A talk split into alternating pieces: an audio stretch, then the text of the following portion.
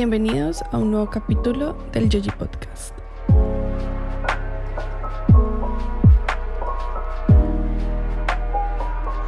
Donde hablamos de cultura y cositas varias. Hola a todos nuestros redes escuchas, muchas gracias por volver o si es su primera vez, bienvenidos. Eh, aquí estamos eh, Tati Soriano y Ashley Rodríguez ya del primer capítulo y también están Dani y Gabriela que son otras maravillosas gestoras culturales y todas somos unas lindas compañeras de eh, la universidad y desde ahí nos conocemos, entonces como que esa iniciativa nace de ahí.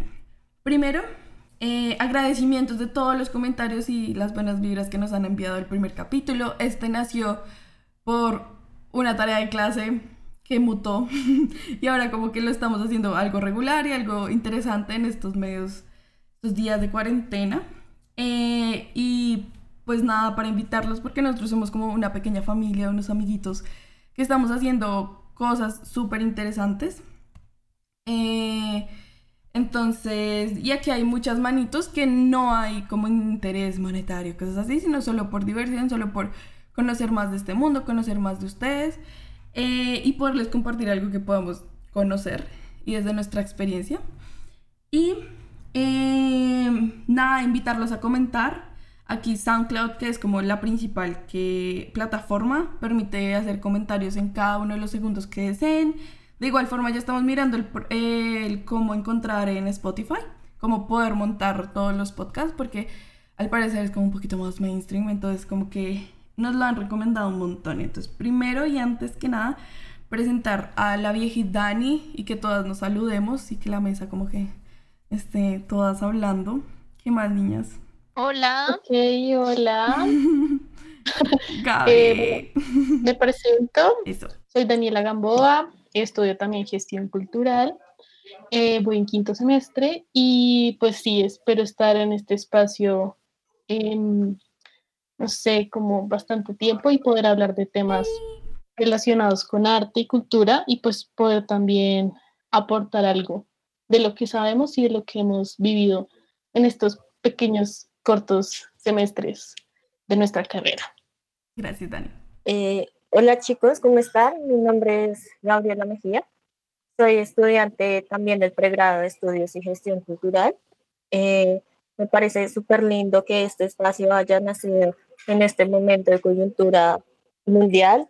Vamos a estar acá acompañándonos, vamos a estar hablando de arte, de cultura, de lo que está pasando en estos ámbitos. Y la viejita a ti. Hola nuevamente. Ah. bueno, una de las o bueno, ya saben suficiente de mí. uno de los comentarios es como es que ustedes ya tienen chistes internos, ya tienen como cosas internas y nosotros no entendemos, help. Entonces, primero, ¿por qué les digo sobrinas? Porque yo tengo la sobrina más preciosa del mundo mundial y es Annie Rodríguez y yo la amo con todo mi corazón y ellas me vieron en acción en modo tía. Entonces desde ahí se apropiaron de mi figura de tía y me dicen tía. Las tres. y además que yo soy mayor que ellas, como un año, dos años, no sé. Pero ya me ven como muy tía. Entonces como que ese es el principal chiste como Y tienes una cartuchera de tía. Soy una persona preparada. Entonces como que sí. O sea, me encuentran muchas cosas de tía. Entonces por eso me dicen tía yo les digo sobrinas porque pues, ¿por qué no? Y el otro chiste era nuestra profe Martucci, sorry. Eh, le decimos así con demasiado cariño porque es nuestra profesora favorita del mundo, mundo mundial. Nuestra gran profesora de Historia del Arte en la universidad. Y es una mujer que admiramos, que mm, le agradecemos al universo de haberla conocida y que nos inspiró un montón. Entonces, como que si decimos Martuchis es demasiado, demasiado amor a alguien que nos enseña todos los días algo nuevo. Entonces, esos eran como los dos contextos. Igual los invitamos a también a decir la profe Martuchis, a decirme tía si quiere. Porque soy la tía. Ese es tu nombre artístico. sí, la tía Yoji. Entonces, como que súper bienvenidos. Bueno, el día de hoy en particular, este capítulo, queremos hablar algo que yo creo que desde hace mucho tiempo está en el aire. Como que eh, todos lo hemos pensado en algún momento, creo yo.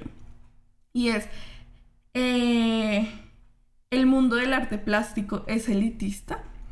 Esa es como la gran cuestión que queremos desarrollar nosotros desde cada una de nuestras experiencias. Em, en particular, yo, mi experiencia con el arte plástico ha sido principalmente asistir a alguna que otra galería, más que todo como para chismear, e igual algunas ferias de arte, pero realmente que conozca gente del medio que me desarrolle en él, muy poco. Como que lo que conozco es de, entre comillas, la teoría, pero mis invitadas, mis compañeras, mis sobrinas sí conocen un poco más, entonces quisiera saber ustedes como cuál ha sido su acercamiento al mundo del arte plástico. Eh, bueno, en mi caso empecé con una galería que se llama Galería Sextante y pues ya hace como un año y un poquito más em, he desarrollado diferentes proyectos con ellos, pues enfocado más a circuitos de arte. Em, el año pasado fue la primera vez que estuve en la feria de Arbo, entonces también fue uno de mis primeros acercamientos como a un evento pues eh, grande relacionado con arte plástico. Y ya, ese es como mi acercamiento. Entonces, bueno, relacionado con la pregunta que nos haces, y a eh, yo digo que hay arte para todos, como hay música para todos, hay eh, no sé, hay ropa para todo el mundo. Siento que el arte es como muy amplio y depende de los gustos de la persona. Entonces, siento que el arte que nos han vendido a partir de diferentes plataformas o que, que nos hacen conocer por diferentes medios es como el cuadro más costoso, el artista más nombrado. Entonces, como que de ahí la gente empieza a ver que de alguna forma el arte es caro y elitista pero siento que no, siento que hay gustos para todos. Em, bueno, tampoco estoy diciendo que no en absoluto, que no es elitista, porque sí, o sea, en, ocasiones sí se ve, pero no podemos también generalizar. Entonces... Ok, igual eso ya lo vamos a desarrollar. Entonces cuéntenos cortitas, Tati o Dani o Gaby, ¿cuáles han sido sus experiencias en general? Bueno, eh, yo debo confesar que antes de entrar a la carrera, eh, veía el arte plástico como algo muy lejano a mi vida. Sin embargo, pues eh, gracias a algunos personajes y demás, me pude acercar un poco a este he tenido la oportunidad de eh, estar acompañando a la Galería LA en algunos procesos que ha hecho junto a la universidad y pues en otros aparte. Eh, el año pasado tuve la oportunidad de estar con esta galería mediando y pues fue algo muy genial porque me pude dar cuenta de varias cosas. Em, este año pues eh, fui seleccionada en el curso que abre cada año el Museo Nacional para voluntarios. Sin embargo, pues por la coyuntura mundial se han presentado varias cosas, pero pues ya vamos a tratar de retomarlo eh, pues virtual por otras metodologías. Respecto a la pregunta que planteaba Ashley, yo siento que de alguna u otra forma el ser humano siempre ha tenido eh, manifestaciones con la parte eh, plástica, ya sea desde que empezamos a dibujar en el jardín o pues algún dibujo que hacemos por gusto y demás. Pero siento que ponerle en la palabra arte ya nos han vendido, como lo decía Ani, como algo súper costoso, como algo que es para las personas estudiadas, como algo para eh, la gente culta. Siento que eh, el arte en sí no es algo elitista, pero la manera en la que nos la han vendido lo vuelve así y hace que algunas personas, eh, como yo anteriormente, crean que es algo muy alejado de ellas. Gracias, Gaby. ¿Y la viejita? Pues a mí me pasó algo parecido que Gaby como que antes de empezar a estudiar eh, esto no había tenido contacto directo con, con el arte plástico. Y como que uno de los primeros, no choques, pero como cosas contradictorias o, o como particulares del mundo, es que cuando uno se refiere a arte, como que simplemente se asume que es lo plástico, ¿sí? Y se hace la distinción. Entonces hay arte, hay danza, hay literatura, hay cine, cuando en algún momento como que estaba, o no sé, a veces uno sobreentiende que arte es ese conjunto de todo. Y muchas veces, y no aún no entiendo por qué, simplemente se asocia el arte a lo plástico. Entonces, como que eso ya me genera una inquietud. Y pues bueno, ahí como que cuando empezamos a estudiar de forma como tímida, empecé a acercarme a todo el mundo de las artes plásticas. Pues tuvimos también la experiencia de mm, como organizar nuestra propia exposición en la universidad, que fue como, o sea, fue muy enriquecedor en todo el proceso, tanto como de la gestión como de esos conceptos y entender un poco cómo funciona este mundo pues después también por, por ayudar como a Dani, pues también pude ir al Arbo del año pasado y pues ya es otra experiencia totalmente diferente porque pues ya es con es un mercado que está establecido hace mucho tiempo que tiene unas dinámicas muy claras y que sí obviamente tiene un ritmo social por decirlo así eh, o sea muy propio de lo que es Arbo también, pues eso fue solo una vez, ¿no? Que visitamos la Feria del Millón, pero pues también maneja una dinámica muy diferente. Pues yo la sentí un poco más académica, tal vez. Ok. Y mm, algunas experiencias como muy, muy puntuales de las noches de galerías que se hacen eventualmente en la universidad, pero también nos muestran como un poco esa ruta de van las personas que conocen de arte, que han estado mucho tiempo en el medio, que entienden el circuito y, y, sí, o sea, como muy académicas, pero no es como un escenario donde uno vea como mucha gente de la cotidianidad involucrada en, en este escenario. Mm. Bueno, pues es que yo tengo un conflicto gigante con el arte plástico. Sí, pues también lo llamaban bellas artes, creo pero en particular, pues ahorita lo llamamos plástico por los materiales, su plasticidad, dentro de esto está pintura, escultura, ahorita las nuevos, quizás ahí están también los nuevos medios, Dani, ustedes me corregirán. Em, y también estaría pues performance, aunque lo están como cuestionando hacia la danza y todo esto. Em, pero es que mi conflicto es con el contemporáneo, porque yo no sé si lo había mencionado antes, yo amo museos forever and ever. Y nunca tuve ese miedo de acercarme a ellos. Entonces, a pesar de que, aclaro, mi contexto es de persona de clase media en la ciudad capital de un país tercermundista como es Colombia. Entonces, de por sí tengo privilegios por haber nacido en la ciudad, en una clase media, eh, frente pues a muchísimas personas, pero pues también no deja de ser un mundo del arte de un tercer mundo, como que no es tan vasto, es muy reducido el círculo. Eh, nunca he una galería si no fuese por la universidad, honestamente. Em, mentira, yo fui en 11 por una tarea de un profe y una galería que nos posamos, o sea, íbamos caminando por ahí buscando de la vida, como fue, pucha, ¿qué hacemos con unas compañeras? Y nos metimos y fue como, buenas, ¿cómo están? Y éramos las únicas de la galería. Obviamente no nos pusieron cero atención y todas las cosas que llevan, pero ya vamos a hablar de eso. Entonces, como que dentro de mi contexto, nunca le tuve miedo a un museo, lo sentí muy mío, muy mi lugar feliz, mientras que las galerías me dan pavor. Igual que las ferias de arte, igual, pues no pavor de ah, no entrar, sino de una forma casi, no literal, sino como metafórica y es como, fue pucha, estoy bien vestida, como luz, que empiezo a cuestionarme todo, estoy hablando bien. Mm, y es por eso mismo. Más como una fobia social. Exacto, y es como, esto no me pertenece de alguna forma. Aunque sí tengo cercanía con el arte, o sea, por ejemplo, no sé, veo una, pues, eh, mi, una de mis piezas favoritas es El beso de Klimt. Ay, lo amo. Y a pesar de que lo veo en digital, porque, ajá, no he ido hasta donde esté, que es muy lejos, by the way.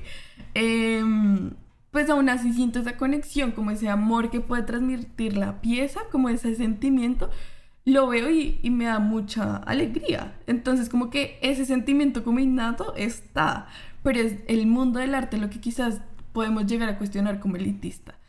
Em, entonces, pues para explorar esto, y es más que todo como el arte contemporáneo, puede decirse, arte que estamos haciendo en este momento, que se está haciendo, que se está moviendo.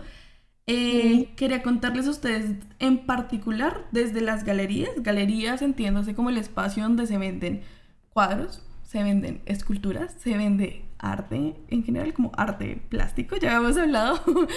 Em, ¿cómo, ¿Cómo lo sintieron dentro de la organización? Como la gente de la galería busca decir, voy a diversificar mis, mis clientes, mis usuarios, mi público con estas estrategias o nada. Yo solamente tengo mi portfolio de gente que tiene mucha plata y sé que me va a comprar estas tres piezas y solamente los llamo a ellos y le pongo atención a lo que ellos necesitan o creen que sí están moviendo como para que digan, pucha, hay gente que nunca ha visto un cuadro frente a ellos de que transmita algo, por ejemplo, bueno, como para poder aterrizar a, nivel Colombia, que es nuestro contexto más local, em, mi mayor cercanía es con violencia, creo que es de Oregón, que están en la colección del Banco de la República, eh, que se podría decir que es un arte moderno, es reciente y genera como mucho impacto el solo verla. Entonces como que las galerías digan como yo tengo piezas de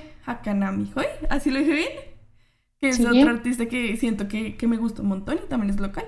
Entonces estoy haciendo algo para acercar estas piezas, para acercar este lenguaje a las personas de diferentes contextos o desde su experiencia que han visto. Bueno, eh, yo hablo de mi experiencia de la galería y pues tengo mucha cercanía con la persona que maneja todo lo relacionado con la venta de, pues, de arte y tienen bases de datos, o sea, cantidad de gente desde hace muchos años. La galería lleva desde el 81 más o menos y desde ese año empezaron a recolectar bases de datos de mucha gente y es como la gente de esa época que se quedaron con ellos. Y sientes como su público fiel, de alguna forma, pero mm, siento que no, como que intentan atraer a, un nuevo público, se quedan como en esas mismas personas, en esos mismos compradores. Eh, lo sentí mucho en Arbo de que las personas que iban a, a, los estantes de la galería ya eran conocidos y compraban. Entonces no era gente muy nueva, como de, no sé, ejemplo, de 10 personas que compraban, 8 eran conocidas. Eh, entonces, la verdad siento que sí le hace falta, no sé, como innovar también en las piezas que están vendiendo, porque mm, lo que tú decías, bueno, deja Kanami Hoy, tiene un hijo que es Tawanti, es como de los nuevos que sí como que ha postulado la galería para vender, pero de resto se queda pues con artistas eh, antiguos, o sea, ya sea Beatriz González, em, Antonio Caro, entonces como que sí que sí deben em, variar y encontrar ese nuevo arte que hay de esos nuevos jóvenes que están intentando entrar en este mundo del arte, pero yo creo que galería para todos. En, en San Felipe, pues que es en un barrio eh, cerca de eso que es Muchapinero. Sigue siendo, no sé, la verdad. Eso es que desde la Caracas para abajo es otro. Sí. Bueno, es otro, no, no recuerdo. Como Teusaquillo. Bueno, exacto. En, hay galerías que son pequeñas y como que eh, siento que ese tipo de galerías eh, agrupan a nuevos artistas, a esos artistas emergentes. En cambio, estas galerías como Galería Sextante, Galería LA, como que tienen un recorrido mucho más amplio que se queda con artistas, em, pues sí, del, no sé, los antiguos, de alguna forma. Entonces, como que el público que tiene ese tipo de galerías es el mismo y no cambian constantemente. Ok. ¿Y desde la experiencia de las otras sobrinas? Eh, bueno, eh, desde mi experiencia, como les comenté, pues eh, tuve la oportunidad de apoyar algunas noches de galería que se hacían junto con la inauguración de otra galería. En ese, pues en ese espacio, eh, el galerista me dice como, no, Gabriela, tú, ¿a qué personas crees que podamos invitar? Como que no sé qué. Y yo empecé a hablar, así me regué. Y fue como, eh, también nombré como el medio, que pues para las personas que no lo conozcan, es un canal de YouTube que se enfoca eh, hacia la parte plástica, a enseñar como galerías o hacer dinámicas para que el público también se acerque un poco. El galerista se quedó mirándome y me dijo como, no, ¿sabes qué? Por favor, eh, llama a estas personas invítalas. Wow. No. Eh, no, no, o sea, no a los del medio, sino me dio una sí, sí, sí, lista por eso, de o sea, te freno en seco. Sí, o sea, yo, pues, o sea, yo estaba en ese tiempo como, wow, no, el arte para todos, no sé qué. Bueno, No. eh, me dio la lista y todos eran periodistas, eh, ¿cómo se llama la señora que dirige Arbo? María Paz, María Paz. Gaviria, o sea, como de esta Del y no sé mundillo, cómo pues. decirlo, sí. Y pues, o sea, ahí yo me sentí como, ¿qué está pasando acá? Eh, pues bueno, nada, llamé, no sé qué, la gente súper bien. Y, pero me sentía como chocada de alguna forma, porque Claro. siento que no se abren como los espacios a que de alguna forma la comunidad eh, se acerque al arte sin ningún interés económico. En Arbo, eh, pues cuando estuve mediando allí, realmente me di cuenta que, o sea, conseguir un stand en Arbo es muy costoso, o sea, Demasiado. demasiado costoso. Ellos tenían tres stands y, o sea, ahí como que logré comprender un poco que realmente, eh, o sea, el enfoque de ellos es como solo mercado de alguna forma, aunque pues hacen las noches de galería con la EAN y demás, pero igual siento que no se llega como eh, impactar esa comunidad. Eh, en Arbo pues me pasó lo mismo, la gente súper diva, súper, por ejemplo, la noche de inauguración, pues yo salí de la universidad y pues me fui normal, o sea, pues, pues sí, yo dije como, pues es arte, es algo para la comunidad, sí, pero no, amiga, todo el mundo con su vestido súper vivo, todo el mundo así, yo, Dios Sí, mío, algo así. Literal, o sea, y yo, Dios mío, no, Ah. estoy en quién sabe qué gala. Y eh, al principio, en el, en el árbol, eh, me puso como a, como a llenar una base de datos de las personas, como que yo veía que podían comprar y a Mm. repartir tarjetas. Entonces, pues yo le repartía tarjetas a todo el mundo porque pensé que realmente él le interesaba como que la gente conociera pues la galería. En un momento de la noche, eh, él me para y me dice como no, las tarjetas no son para todo el mundo. Era como, por favor, fíjate en las personas que vas a comprar y no nos interesa tener los datos de todo el mundo para, eh, porque yo tomaba los datos para invitarlas a otras inauguraciones y demás. Sí. Y era como no nos interesan esos datos, o sea, nos interesan los datos de personas que se vean que van a poder comprar y demás. Entonces, sea, eso sí me generó como un choque fuerte. Y en parte lo entiendo porque un stand en árbol es muy costoso, entonces el enfoque que tienen que darle ellos, pues es a recuperar eso. Supongo que es el enfoque que ellos tienen en este momento. Y después de árbol yo hablaba con el galerista y me dijo como se llegó a un punto de equilibrio donde no perdimos y se alcanzó a, a recuperar, o sea, se recuperó todo lo invertido, pero casi no, o sea, casi no generaron ganancias grandes para la galería. Mm. Entonces siento que pues eso también puede ser un causante de eso. Mm, Bueno, lo que iba a decir, sorry, gracias Gaby, o sea, nos dejaste como ah, el corazón. Porque, o sea, hay como un disclaimer, como un aviso, y es como fue pucha, nosotras creo que todas tenemos como una línea de pensamiento de que el arte debe ser para todos, todo tipo de arte. Total. Sí. O sea, música, danza, todo como que son expresiones artísticas eh, que de, como que mm, ex- expresan, sorry, no, que mm, como que transmiten la cultura de las personas y a la vez la cultura es lo que nos hace humanos. O sea, esto hace parte de que somos, de que somos, o sea, nuestro ADN, no, bueno, tan literal, no, sino que literal la cultura es lo que nos hace humanos, entonces como que es algo tan esencial que no creemos nosotras, creo, estoy hablando por todas, me dicen sí, ¿no? Em, tenemos ese pensamiento de, pucha, como que el arte, mi quehacer, mi visión y mi sueño rosa de, de, de esto que estoy estudiando y me estoy esforzando económica en el, económicamente en el tiempo que estoy gastándole y la mente y la energía que le estoy gastando a esto es como para podérselo compartir a la gente en general, como para, hacer, como entre comillas, el democratizar el arte que nuestra profe hermosa del universo, Martuchis, que ella ya nos puso a cuestionar el término, pero este dice, es como permitir para todos estas expresiones, a pesar de que nacen de todos, porque somos humanos y todos, todos podemos producir arte. Eh, de ahí partimos nosotros, entonces por eso, de que un señor X, Y, Z diga, no me importa que alguien que pretenda acercar el arte a otras personas, no me importa eso, como que solo la plata, creo que es un choque para cualquiera, de nosotras al menos. A pesar de que no hay que dejar de pensar que es un negocio. O sea, al final las galerías, las ferias son negocios. Eh, no sé si Tati nos quiere contar un poquito de, su visión en, las galerías. Pues mi percepción no es muy diferente a la de Dani ni la de Gaby, ni, a la tuya, ¿sabes? Como que es, bien es cierto que mm,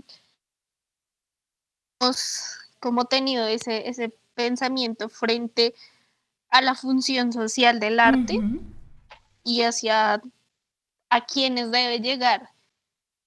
Em, pero es que también es como una mm, dicotomía, porque siempre, o bueno, yo he pensado y creo que también es una de las razones por las que precisamente estudiamos eh, gestión cultural, y es porque entendemos la importancia de monetizar eh, esas manifestaciones artísticas, porque es que la gente tiene derecho a vivir de su arte. Pero creo que el punto A es cuando se vuelve eso la motivación para hacer arte y entonces se deslegitiman las cosas que están detrás. Entonces eh, se vuelve más importante producir eh, arte costoso y estar vinculado en un círculo que eso, yo no estoy de acuerdo con eso, entonces creo que eso es lo que a veces me choca de, las ferias y, y quizá un poco de toda esta gente que, que gana como prestigio a través de la compra de arte, pero también entiendo que de alguna forma es un circuito que se ha dado porque pues entendieron que sí, que las manifestaciones artísticas, que, que los cuadros se venden, que hay gente que paga por ellos y que de alguna forma eso le permite a alguien eh, llevar, pues, poder costear su vida. Entonces, creo que hay que buscar es como un punto medio entre quienes están y más bien cuestionarnos es eso, porque seguimos legitimando esas prácticas de que solo algunos pueden acceder al arte y desafortunadamente ahí se ve la desigualdad Creo que la desigualdad también se ve en, el poder adquisitivo frente a los em, productos y servicios artísticos. Sí, amigos. Yo quiero aportar otra cosa. En cuanto a, bueno, yo vi una, una entrevista que le hicieron a um, Álvaro Barrios, eh, que es, bueno, es artista colombiano, es dibujante, y él habla sobre, bueno, como no todas las sociedades la misma oportunidad de poder tener el acceso a la educación, que eso ya lo sabemos, y, que, y él decía que esto no permite que estas personas que no tienen eh, educación no puedan disfrutar del arte. O sea, yo dije como, wow, wow, wow. No, o sea, yo digo que el arte es bueno, o sea, cuando llega a todo el mundo, dependiendo de si tiene educación, si no la tiene, ha visto arte o si nunca ha visto, o sea, no tiene que ver eh, la educación y cuánto sabe de arte. Yo siento que más eh, educar a la gente para ver arte es educar a las personas a través del arte. Porque, o sea, siento que ser tan, como tan estrictos de, bueno, esto es una línea, esto tiene que ser un color eh, con sintonía al otro, como que eso tan, tan, no sé, tan rígido, no, no tiene que ser así. Siento que el arte es para todos, aunque no sepan acerca de, de la técnica, de cómo se tiene que dibujar, etc. Entonces, en esa entrevista sí estuve bastante como no sé, conflictiva con, con lo que comentaba el artista. Y enseguida a esa, a esa entrevista me dio otra de Tamara Rojo. No sé si la han escuchado, pero es directora del Ballet Nacional de Inglaterra. Y me gustó mucho también su posición, que dice como cualquier persona va a comprender el arte más sofisticado y el arte más elitista si es buen arte. O sea, si el artista quiere presentar un buen arte, importando si el niño, o sea, un niño de cinco años, eh, va a entender, así sea algo mínimo, pero es arte. O sea, no, no tiene nada que ver su nivel de estudios ni su nivel de preparación frente a, pues, a ver arte y a poder apreciar arte. Y. Yo quiero decir algo. No. Eh, Todo triste. Todas no, niñas, son... ¿Ya? ¿Qué fue? Nos van a decir que demos tarjetas a los que eh, también, bueno, hay que mirar una cosa y pues es que el enfoque de las galerías es claramente comercial. Eso no, pues no las estoy justificando, pero pues el enfoque de ellos es claramente comercial. Pero siento que también hay que replantearnos, eh, sé que es muy difícil, pero ¿a qué le llamamos arte? Por ejemplo, a mí me pasaba que muchas veces como eh, si no estaba en un cuadro súper grande, en una galería, entonces eh, eso no era arte. Ajá. Pero, o sea, también hay otros espacios como, no sé, la séptima, todos los artistas callejeros que están pintando, o sea, como que muchas veces decimos como hay que democratizar el arte, no sé qué, pero solo nos referimos como a ese arte que está en un cuadro, que está enmarcado y demás, pero digamos, tenemos arte callejero y mucha, muchas veces no es valorado y decimos que no es arte, inclusive muchas veces decimos que porque es barato, eh, no, pues no vale nada, no, sí, no tiene ningún valor. Entonces siento que también hay que replantearnos como ese concepto y mirar como, vengan, solo lo que está en una galería que vale millones, ¿es arte o también el artista de la séptima eh, logra hacer arte de alguna manera, aunque sea más económico? Y más que, pues lo que dice Dani, o sea, el, el apreciar el arte, el que sea arte, es primero como totalmente personal, o sea, cada, o sea, cada uno vamos a apreciar una pieza de una forma distinta y nos va a dar mensajes distintos, creo yo. Em, y pues, digamos, yo en este momento me estoy leyendo el libro de Antonio García Villarán, un gran youtuber y artista. Recomendado. Y sí, en el YouTube. Eh, el arte de no tener talento. Ese no lo consiguen en Colombia, sorry, hasta donde tengo entendido. Mi papá muy lindo y hermoso el año pasado fue No has a. Europas y me lo no, ni idea, realmente no he mirado. Entonces, eh, él es como muy famoso por acuñar el término amparte a esas piezas de arte que se notan, se notan que no tienen ningún valor estático, sino solamente son por, por juepucha, este man, o sea, por solo nombre lo ponen en galerías con piezas que no tienen ningún sentido, porque son absurdas y valen millones de millones de millones. Como ay, hace poco vi un video y el man resaltaba un montón, y en el libro también lo resalta. En Arco, en, allá en España, una feria de arte, eh, resaltaban una cartilla con una con tierra y planta, una planta dentro. Es como, Wow.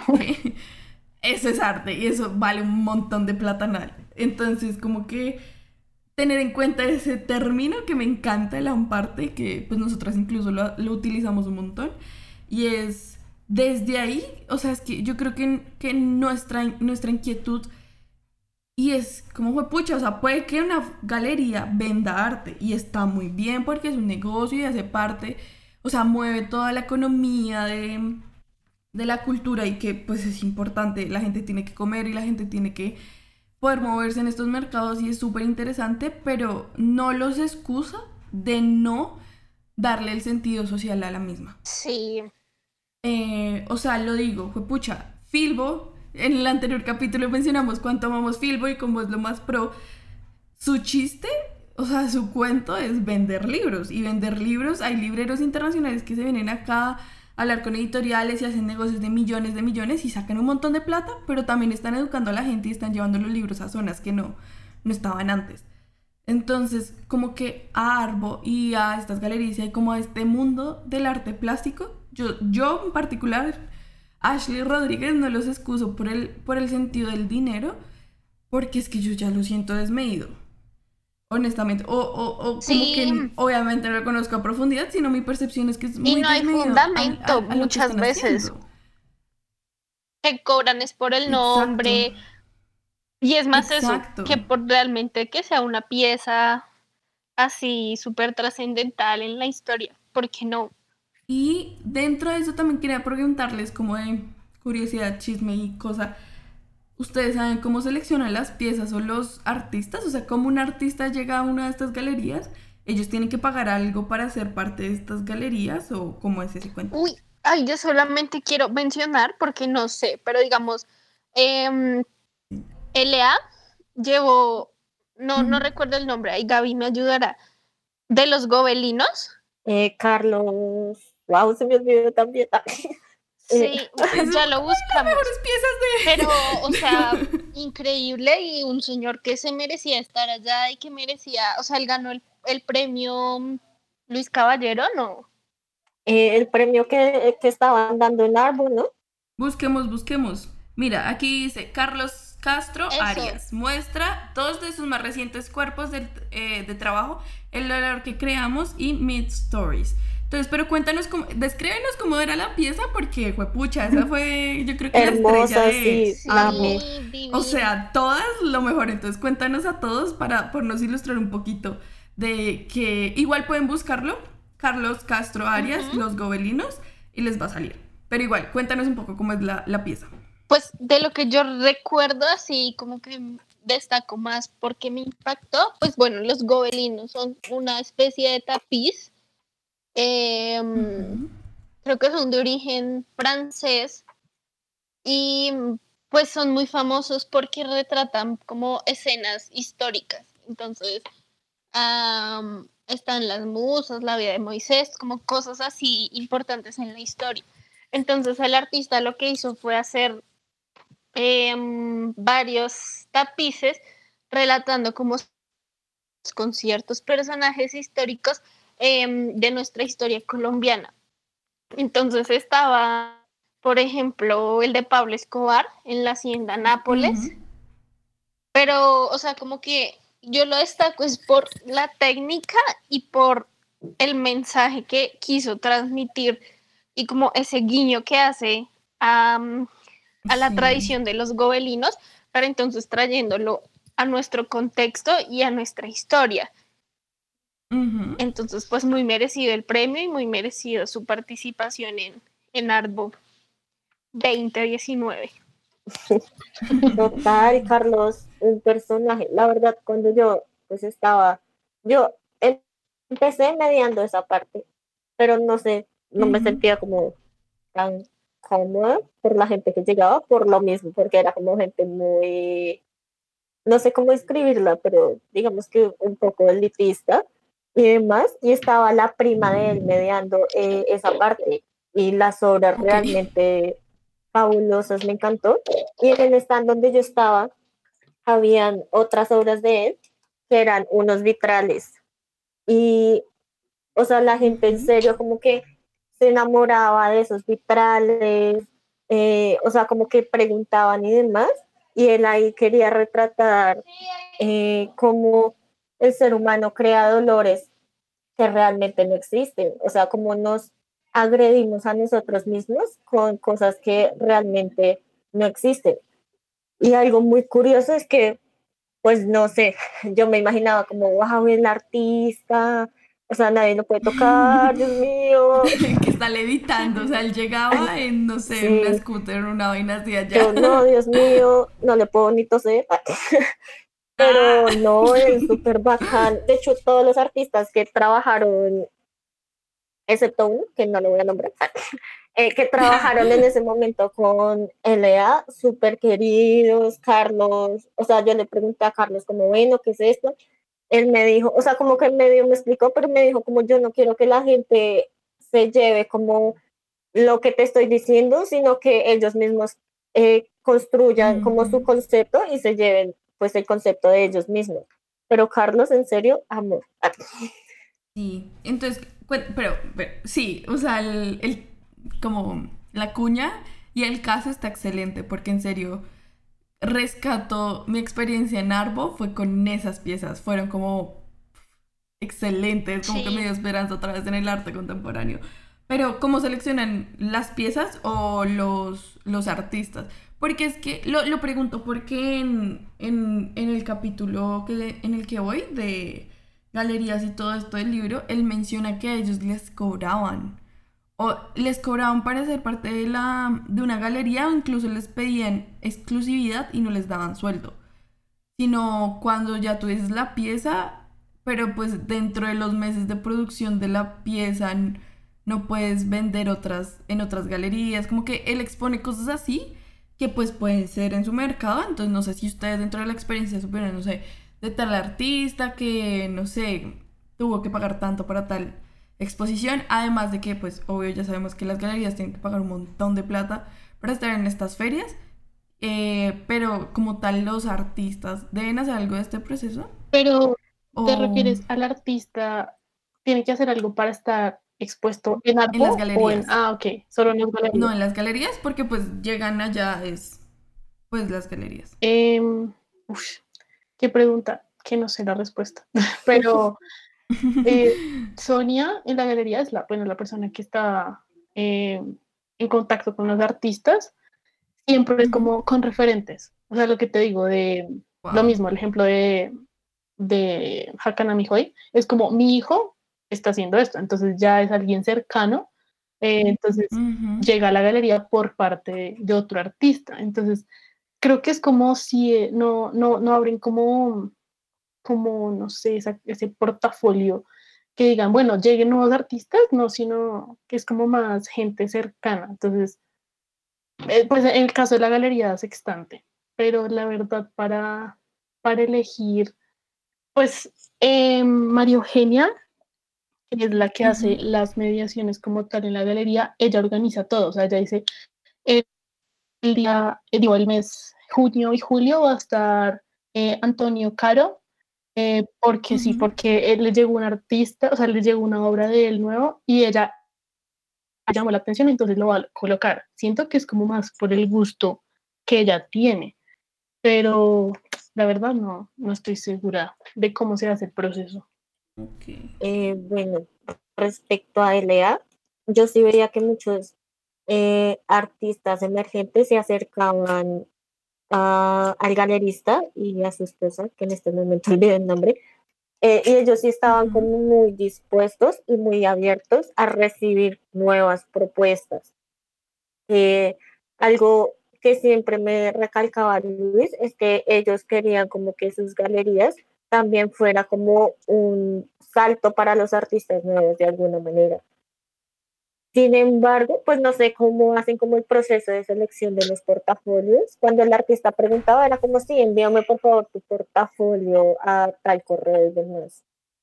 Otra cosa que eh, nos comentaba Luis es que a él le parecía terrible como ese tema de exclusividad de las galerías, porque decía Mm. como, si yo no logro vender un cuadro, no sé, de Mario Paso, eh, y él no puede vender en otro lado por la exclusividad y demás, pues él se va a quedar sin comer de alguna manera u otra. Exacto. Él sí era, o sea, siento que él en ese aspecto sí es como muy consciente, demasiado consciente en ese aspecto de que el artista debe estar moviéndose en diferentes sitios.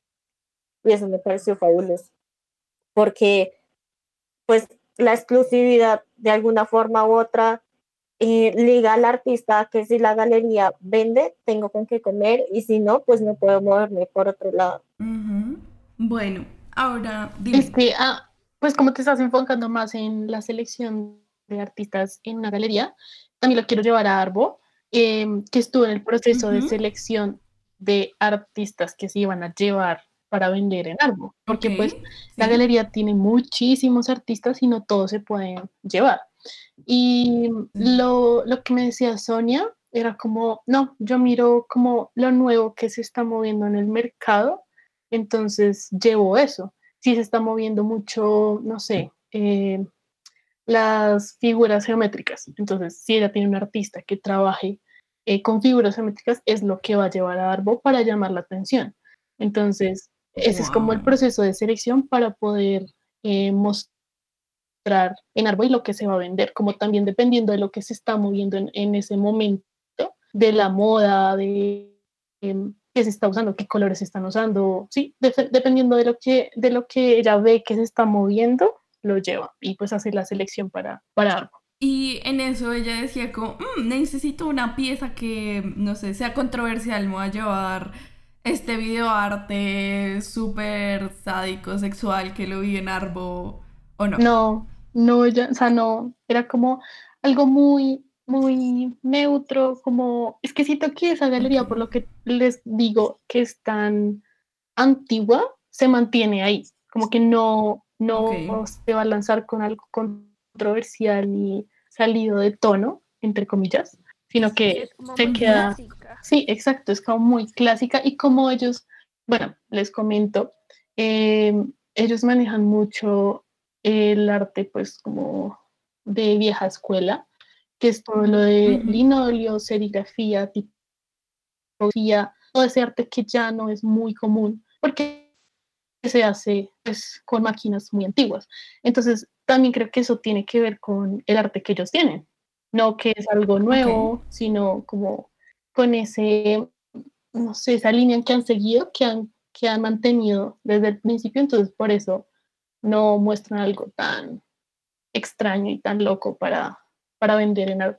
Y súper bien, o sea, incluso pues teniendo en cuenta las técnicas, porque pues es la que visité, ¿cierto? Sí, O sea, incluso ese espacio y como que su, su forma de funcionar y todo esto hasta podría llamarse patrimonio, podría caracterizarse como un espacio de patrimonio inmaterial dentro de tu- sus procesos y inmaterial con las máquinas que Ush, tiene. pues les cuento un Pues chisme. del. Ah, sí, sí. Ah,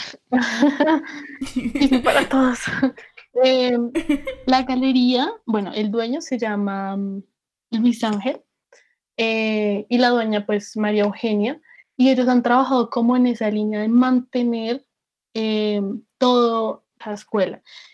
Entonces, ellos tienen una mm, finca en Suachoque y tienen todas las máquinas más antiguas que se puedan imaginar. Es increíble, o sea, son muchísimas Wow. máquinas y actualmente Luis Ángel está compitiendo.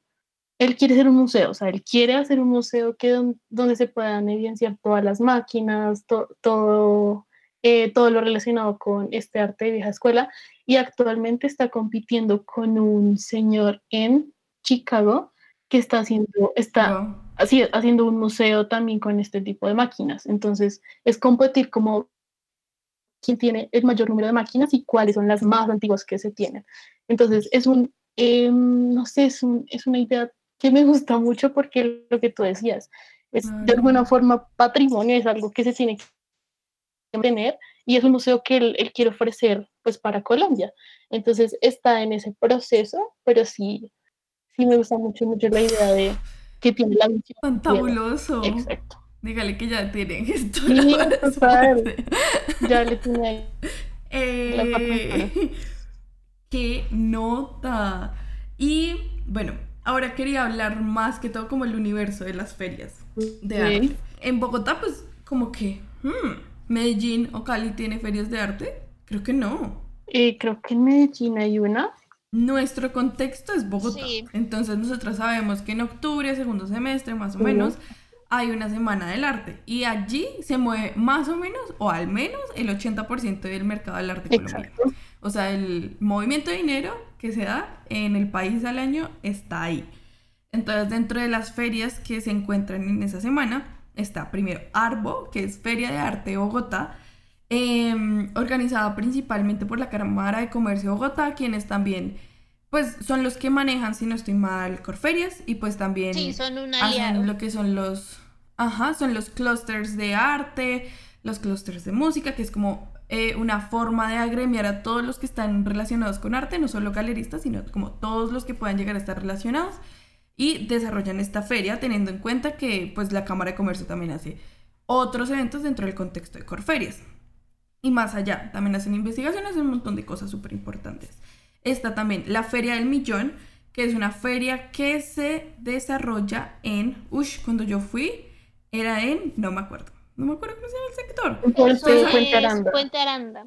Puente Aranda. Entonces la Feria del Millón, eh, el- su concepto es, las piezas no pasan de un millón de pesos, me parece fantabuloso. El otro es Arbu, eh, perdón, Barcu, el otro es Odeón, eh, y ya, ¿cierto? Pues yo tengo otro. Esas son las que se mueven. Que es, es- está Ah, entre sí. festival y feria. Es eh, en Estudio San Felipe, que también se hace en octubre. Ok. Y ahí mismo también hay como otras chiquitas, porque ay, yo una vez estuve en una que era ahí cerca de la ¿La universidad. chico? Eso, también. Entonces, aunque hay unas que pues lastimosamente como que no sobreviven el tiempo, pero es, las que les mencioné ya son como las principales. Entonces, eh, ¿qué tal han vivido este tema del elitismo en, en estas, en esa semana? Ya como asistentes o digamos si tienen ya otras anécdotas desde, digamos, eh, Arbo y, y lo que nos contaban. Eh, bueno, es que en Arbo hemos hablado como eh, la feria que se hace en octubre, bueno, que el año pasado fue en septiembre, de, de política, etcétera. Eh, se hace en octubre, pero es como la feria eh, más grande. Pero durante el año se hace el circuito de ferias, que también es junto con Arbo. Entonces, ahí hay como dos opciones. Lo que yo mencionaba al principio del podcast, que hay Ujú. arte para todos, hay opciones para todos. En este caso, Arbo punto que tiene esas dos ramas, como la feria grande de octubre y ese circuito pequeño que está como en Chapinero, San Felipe, Tesaquillo, em, La Macarena, el centro histórico, y es una opción gratuita, entonces la gente puede visitar todos estos, todos estos sitios em, pues libremente. Entonces siento que ahí sí se puede dividir en cuanto a que no es elitista como tal todo arte, sino que ellos también la apuestan a otros, otros espacios para que pues cualquiera pueda participar.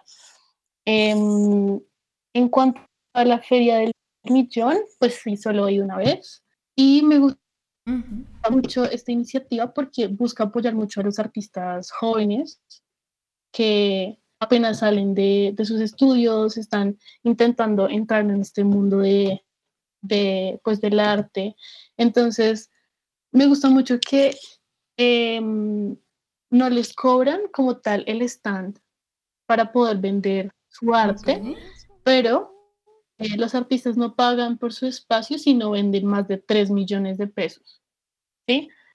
Entonces, Siento que es como una política que sí tiene sentido, porque pues si no vas a vender más de 3 millones, ¿cómo vas a pagar? O sea, estás llevando tu arte para poder venderlo, siento que sí tiene sentido, sí tiene coherencia y em, yo no sé si Tati o Gaby o tú recuerdan cuánto cuesta la entrada a Feria del Millón o, o no tiene precio, no, no recuerdo la idea. verdad.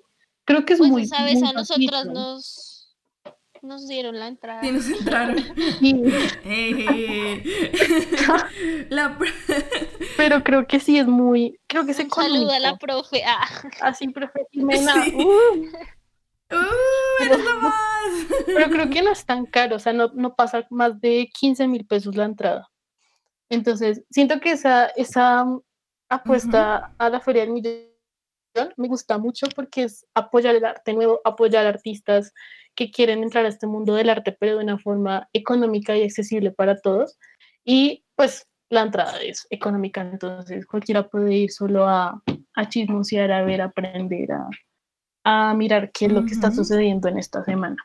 Pues digamos, quisiera como terminar de feria, la Feria del Millón y es que ellos tienen, o al menos en Bogotá, tienen la, la opción, Ujú. primero, hacen visitas de colegios, cosa que creo que ninguna otra hace. Y segundo, todos los habitantes del sector van con una con un recibo del agua, de la luz, de algún servicio público y dice, hola, yo soy habitante del sector, buenas, vengo. Y los dejan entrar completamente gratis. Además de que ellos tienen una parte, ajá, eso a mí me encanta. O sea, y además de que ellos resaltan mucho lo que Sí. es el graffiti dentro de su sector. eso fue algo que me gustó un montón, como que llegar y que el espacio, pues hay que contextualizar en el hecho de que em, todas estas ferias de arte, todo como que el, el, mundo del arte suele centrarse en el centro histórico de Bogotá o al norte. Mientras que esta feria pues no está lo más sur del universo, pero digamos está un poco alejada a lo que es común. Entonces como que muchos tienen ese imaginario de, pucha, me van a robar, me van a... Dios mío. Entonces como que de por sí el hecho de que resalten tanto lo, el graffiti y que se vea vivo el sector genera mucha seguridad para el visitante. O yo me sentí muy segura cuando fui. Em, y a la vez le da como ese twist de, pucha, me voy para este sector y la voy a pasar súper bien y me van a dar todas estas garantías. Entonces, asimismo, como que todos los visitantes eh, le dan esa, como ese espacio y como quizás esa oportunidad a esta, a esta localidad de la ciudad. Y, y, realmente creo que no es costoso. O sea, pues frente a lo que cuesta Arbo, para nada. Aunque nosotras siempre entramos con estudiante, porque los precios. Sí, ¿y qué más vieron de, de, de Feria del Millón? A mí me encantó y es que hubo unas piezas que me encantaron y el artista estaba ahí, nos pusimos a echar chisme y fue maravilloso. O sea, nos reímos juntos de sus piezas en un buen sentido porque, digamos, eh, ponía a policías o, digamos, ciertos actores públicos en otros contextos como imaginarios y eran increíbles. Yo era como, oye, eres lo más. Después, como que lo seguí en Instagram y súper bien. No, eso me gusta mucho de la Feria del Millón, que es como la interacción que tienes con el artista ahí mismo. O sea, es en cambio, es como te están vendiendo, sí, algo te están vendiendo un artista, sí, que sabes quién es y su existencia, de dónde viene, qué hace, pero no, no estás interactuando con él. En cambio, la Feria del Millón es como, ay, no sé, es como más pequeña, más cercana, interactúas más con el artista. De alguna forma sabes también lo que vas a comprar, porque o sea, no, no, le preguntas al artista como, bueno, ¿qué significa eso? No, o sea, eso no es la idea, sino saber también cómo, de dónde viene el artista, cómo se comporta, interactuar con el artista también siento que, que, que ayuda mucho en este tipo de, de, ferias. Entonces, no sé, esa parte me gusta bastante. También les quería contar que estoy aquí mirando y el año pasado cambiaron de sede. Ahora está Sí, eso fue en un hospital. Ajá, Hospital San Juan de Dios. O sea, reviven espacios que no estaban utilizados para esos, esas cosas. O sea, me parece, realmente esa feria la admiro un montón. Barco, me parece una, una, propuesta interesante. Cuando Barco, es que Barco empezó como hace cinco años, si no estoy mal, y era muy pequeño, o sea, era un sitio muy pequeño, pero también lo hacen ver como un mini festival, porque es como con artistas, con bandas, eh, con galerías también. Entonces, Barco es como en, de alguna forma, inmerso en la ciudad, no solo se, se centra en un lugar como, pues es la Feria del Millón, que pues es en un, en un espacio grande, pero Barco es como recorriendo las calles de la Candelaria, em, recorriendo también restaurantes, y hacen muchas actividades con los niños. Barco tiene un, como una pequeña ramita que es como Barco Kids y hacen actividades con los niños para que desde pequeños que se acerquen a, al arte y empiecen a dibujar, a pintar, a, a relacionarse con este mundo. Entonces también me gusta porque es como para todo el público, para la gente que está incluso en la calle y echando chisme, dice, oh, mira, esta galería está abierta porque es del circuito de Barco, vamos. Entonces no tienes que pagar una entrada muy cara, eh, pero puedes ver arte de cualquier tipo, puedes ver incluso hasta, pues obviamente fotografía, puedes escuchar música. Entonces, me parece una propuesta interesante que no, en este momento del tema que estamos hablando, siento que no es elitista, porque puede ser como para todo el mundo, es muy amplia, entonces me gusta mucho. Eh, bueno, yo no, pues nunca he ido a alguna feria de Bakú, pero pues según lo que eh, narra Dani, lo que estaban hablando, siento que de alguna forma, eh, desde la cotidianidad, logra atraer a las personas. Pues por lo que decía Dani, que como que se tomaba ya en sí un barrio con, con distintos restaurantes y demás. Entonces eso me parece como muy novedoso y muy chévere. Y sé que como el punto focal de Barcú es apoyar artistas emergentes. Entonces eso me parece muy chévere. La Feria del Millón tiene como galería online y eso lo descubrí hace poco y eso me parece fantabuloso. Como que sea la feria todo el tiempo online, me parece algo también para resaltar.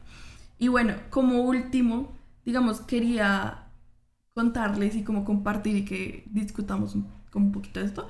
Y es que a partir de mi conflicto con el arte contemporáneo, arte plástico contemporáneo, sorry, eh, también me generan conflicto los museos de arte contemporáneo, los museos de arte moderno, a pesar de que tenía una excelente, excelente, excelente, fantabulosa, fantabulosa experiencia con el Museo de la Tertulia de Cali, que se supone que es Museo de Arte Moderno. Mientras que el de Bogotá ha tenido algunas como como que he ido varias veces, algunas sí, algunas no, me conecta. El contemporáneo de Bogotá, pues ustedes tienen muchísima más cercanía con él, entonces quisiera contarme, que me cuenten cómo, cómo vive este museo, porque sé que nace de una iniciativa del Minuto de Dios, pero mm, no sé cuándo fui, como que sus piezas, no sé si era la, la museografía o la, el artista que estaba en su momento, pero no sé, como que no me generó ningún interés, ninguna atención ni del museo ni nada, tristemente, como que esa fue mi experiencia y, y pues el de Medellín, pues normal, honestamente, que lo visité en enero, pero quisiera que me contaran, porque muchos dicen, eh, los artistas regalan piezas de, entre comillas, Amparte, ya sabemos que es Amparte, eh, a museos para validarse y decir como, ah, yo tengo piezas en museo, entonces ahora sí soy artista.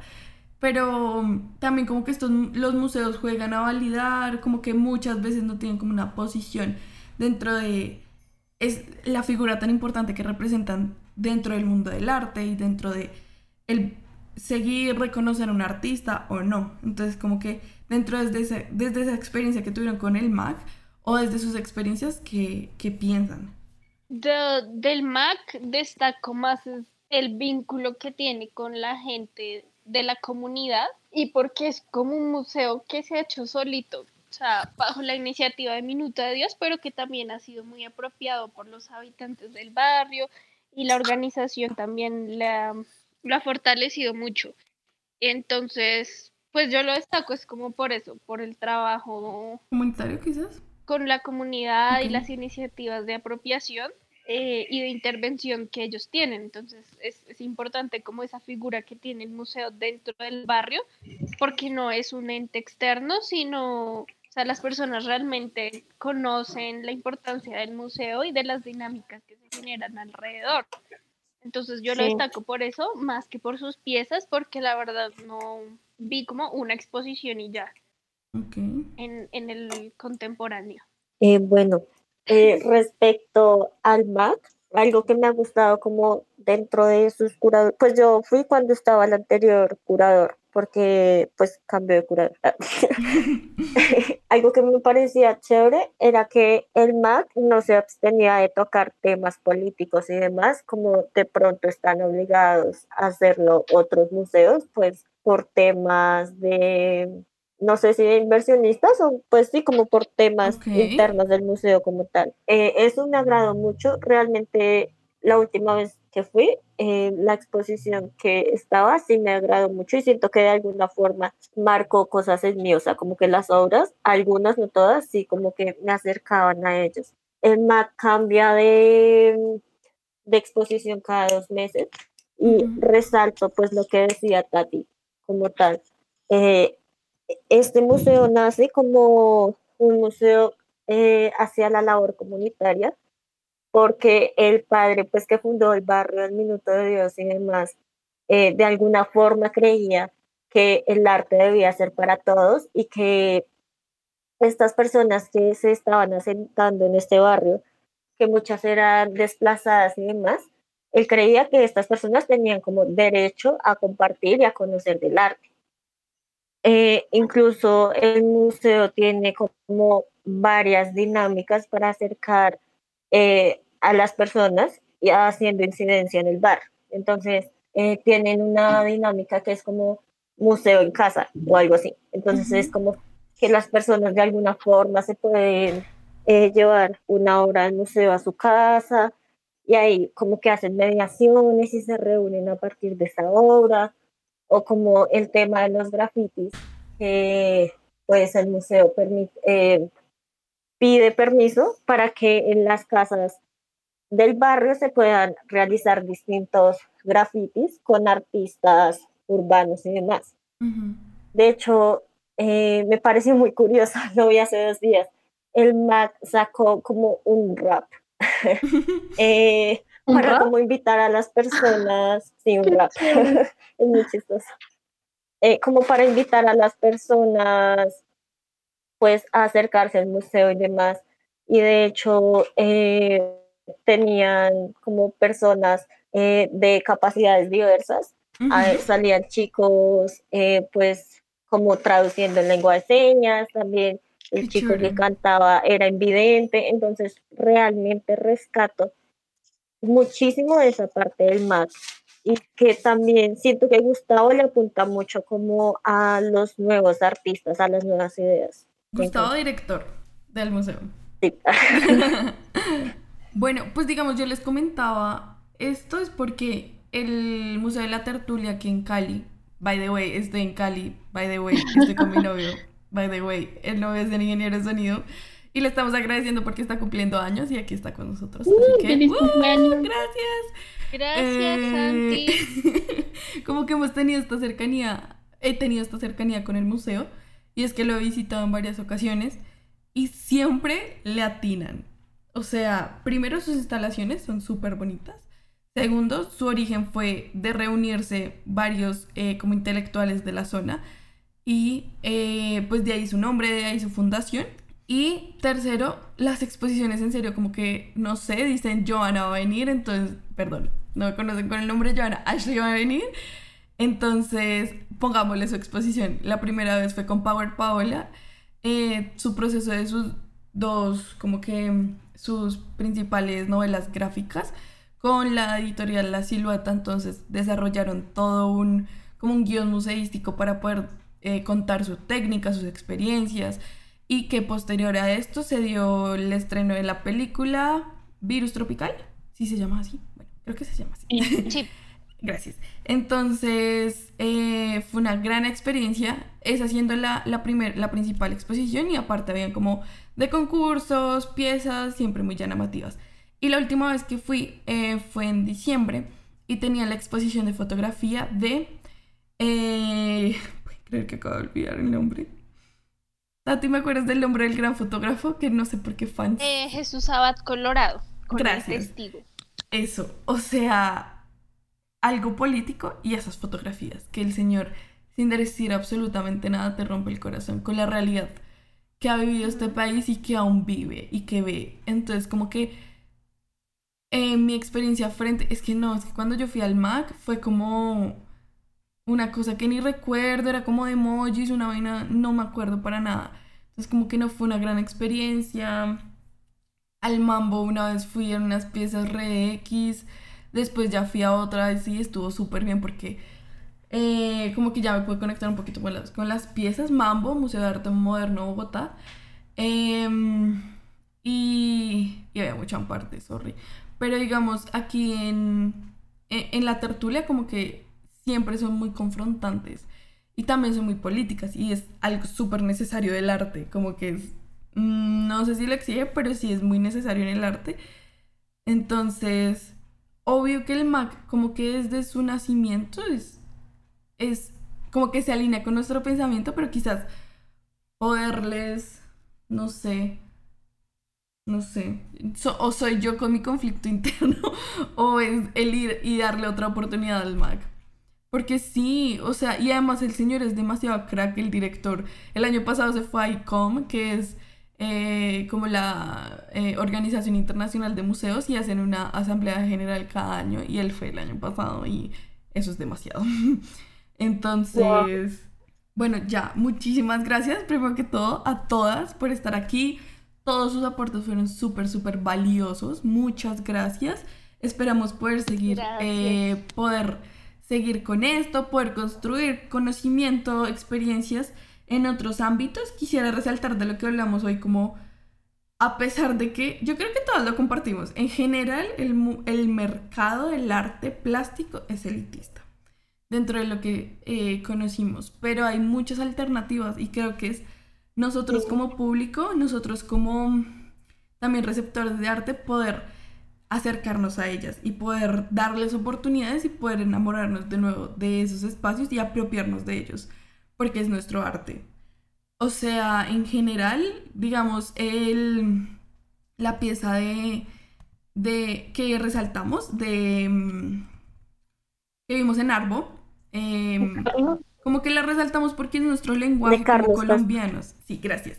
Como que es nuestro lenguaje como colombianos. O sea, vimos a Pablo Escobar, que lastimosamente es una narrativa que todos conocemos, pero lo vimos en otro contexto y nos llamó la atención porque es nuestro lenguaje. Entonces, así como nosotros como colombianos, pues como que podemos compartir este lenguaje, lastimosamente. Hay otro que también está Uribe, había un montón de políticos, había un montón de analogías con diferentes símbolos y composiciones dentro de ella, habían unas quemándose, hay otros como había, creo que estaba Chávez enfermo, si no estoy mal. Sí. En uno de ellos. sí, sí, sí. Entonces es como nuestro lenguaje, o al menos digamos, ahí podríamos hablar más como de región Latinoamérica, eh, y a los interesados en otras zonas del mundo, pues también entender como las problemáticas locales a través de sus artistas. Entonces como que eso es súper importante desde el arte como las piezas en individual, el mundo, también que desarrolla ferias alternativas, que desarrollan espacios para todos y que hay que resaltar un montón y es que creo que sí es una necesidad y es algo que está llamando el sector en todos los aspectos. Como que en todos los campos está llamando a pucha, esto no, no puede ser solamente los privilegiados de Bogotá, sino llevémoslo a otros espacios. Incluso en Bogotá hay mucha gente que gracias al desplazamiento no, no conocen muchas de las oportunidades que le brinda la ciudad. Eh, y también, pues, llamarles a, a, que también hay otros espacios como fragmentos, que, pues, ahorita es administrado por el Museo Nacional, pero es un contramonumento construido a partir de las armas dejadas por las FARC, a partir del acuerdo de paz, y que solo estar en el lugar es todo... Es que no quiero decir experiencia, porque no lo quiero llamar algo banal, sino es algo como del alma, algo de, de que al menos yo como colombiana...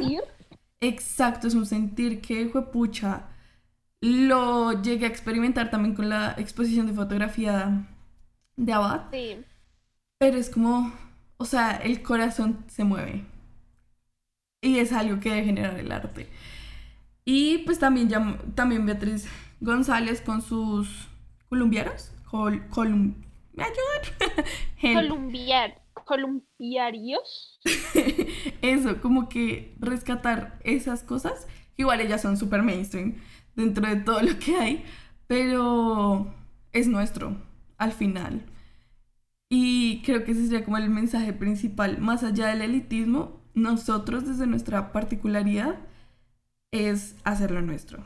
Sí, yo creo que si hay arte para todos, llega al punto de desaparecer el elitismo. O sea, si hay posibilidad de, ver arte en muchas partes, pues, o sea, el elitismo ya llega a ser otra, sí, como segundo plano, la verdad. O sea, la idea es que la mayoría de las personas puedan acercarse al arte y puedan experimentar, puedan sentir, puedan aprender de, cualquier forma. O sea, el arte, obviamente se necesita eh, compradores, pues porque los artistas necesitan vivir de su arte, pero más allá es también que la comunidad se vea apropiada y se vea integrada en el mundo del arte, que no se, no se vea algo tan lejano porque no lo es. Entonces, hay muchas iniciativas que mm, pues intentan acercar a los ciudadanos, intentan acercar a la comunidad para que desde un principio ya se sientan parte, pues de hecho, parte del arte y, pues que también aprendan de alguna forma. Como lo dije al principio, pues que también los niños puedan aprender desde el arte. Es una buena, buena idea para, pues, para la generación que y, y para cambiar esa forma de, como de educar y de enseñar, que no es educar para entender arte, sino educar a través del arte. ¡Yay! Dani como ministra de cultura. Yo quería decir algo antes de terminar. ¡Yay! Eh, pues es como más una cuñita. Eso. Eh, resulta que hay una fundación que se llama el Laboratorio Arte con Sentido y en este momento de coyuntura eh, se está uniendo con otras organizaciones culturales y demás e invitaron al medio y otros artistas plásticos. Eh, Arteria nos, es, nos está apoyando y creo que Arbo también. He visto como algunas eh, publicaciones de Arbo que están como usando el hashtag Juntos en la Cultura. Y lo que ellos van a hacer es como algunas subastas de algunos artistas.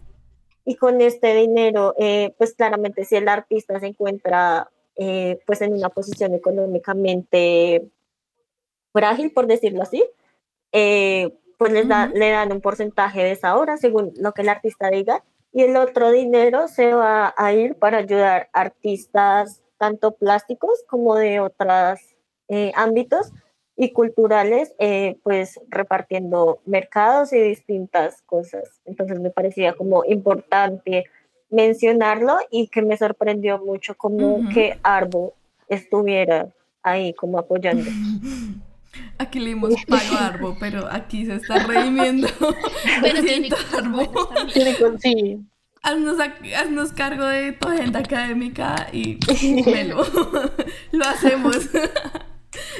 Muchas gracias. ¿Cómo es el hashtag? Porque, digamos, si les interesa, podemos eh, Hashtag Juntos en la Cultura.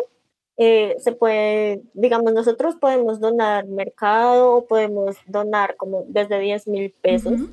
Eh, pues ya se podrían contactar con el correo que es juntos en, la cultura gmail.com o lo que podemos hacer es como servir como voluntarias, eh, ya sea entregando mercados o pues como no podemos salir de casita, con teletrabajo, como llamando a los artistas que se inscribieron y demás. Ok, entonces cualquier interesado, ahí están los datos. Muchas gracias. Por Ay, gracias. Muy amena la charla. Muy amena. Bueno, muchas gracias, gorditas. Entonces nos veremos en el próximo capítulo y pues nada, si les gustó, déjenos sus comentarios aquí abajito y súper bienvenidos. Que también este es de todos, o sea, si tienen ideas, lo que sean, súper bienvenidas todas. Y muchas gracias, amigas. Muchas gracias. Gracias, chicas. Chao. Amor. Chao. Chao. Nos vemos.